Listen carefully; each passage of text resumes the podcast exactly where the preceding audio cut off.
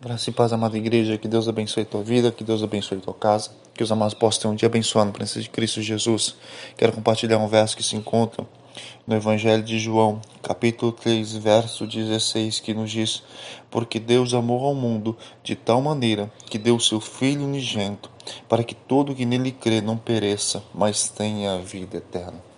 Meu amado, há quantos anos nós não conhecemos esse verso? de cor. Quantos anos nós já não ouvimos ah, esse verso?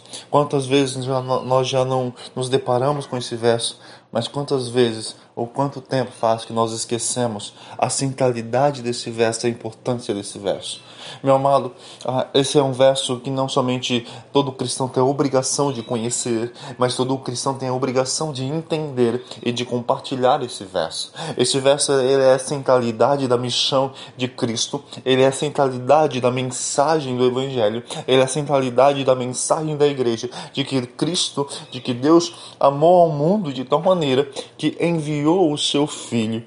A primeira coisa entender o amor de Deus a, a, aos pecadores, aos indignos, aqueles que não merecem nem mesmo a, a sua misericórdia, mas por amor a Ele mesmo, um amor centralizado nele, um amor que somente o Senhor pode ter e pode proporcionar. Não é um amor às pessoas, não é um amor que vem ah, das coisas, não é um amor ah, interesseiro, é unicamente um amor mais puro e mais ah, centralizado e mais sensato que existe em toda a criação, em todo o universo, em todo lugar, porque é o próprio amor que vem de Deus a, a, a, aos homens. Ah, então, ah, Deus diz: ah, porque Deus amou ao mundo de tal maneira que deu o seu Filho único, unigênito.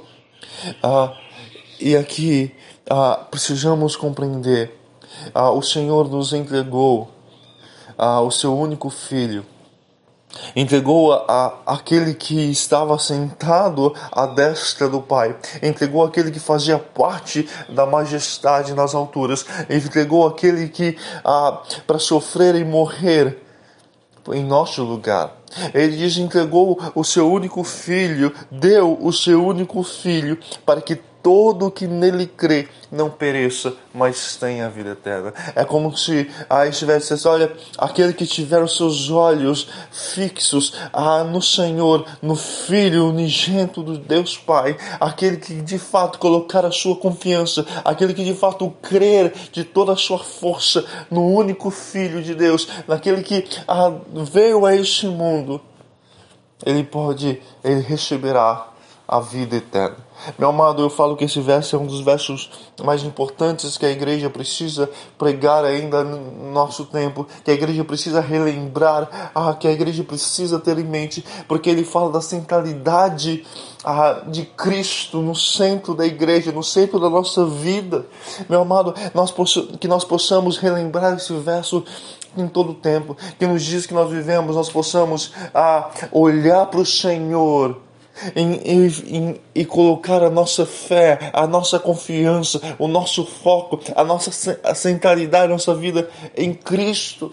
Se hoje nós somos novas criaturas, foi por amor do Senhor a, a nós, foi porque ah, o Senhor nos salvou, foi porque ah, os nossos olhos encontraram o Redentor os nossos olhos se abriram para aquele que de fato é o único Salvador, é aquele que de fato ah, é o único Redentor ah, dos, dos homens.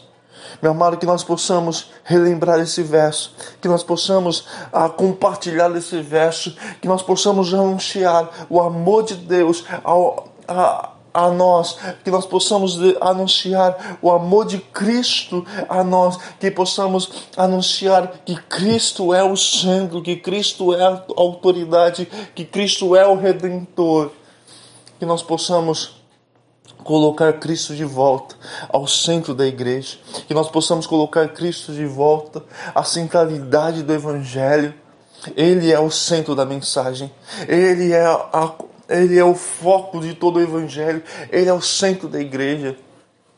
Não é se você está bem ou não, não é o que você vai receber ou não, não é o, se você, o, seu, o seu milagre, a sua cura, não é.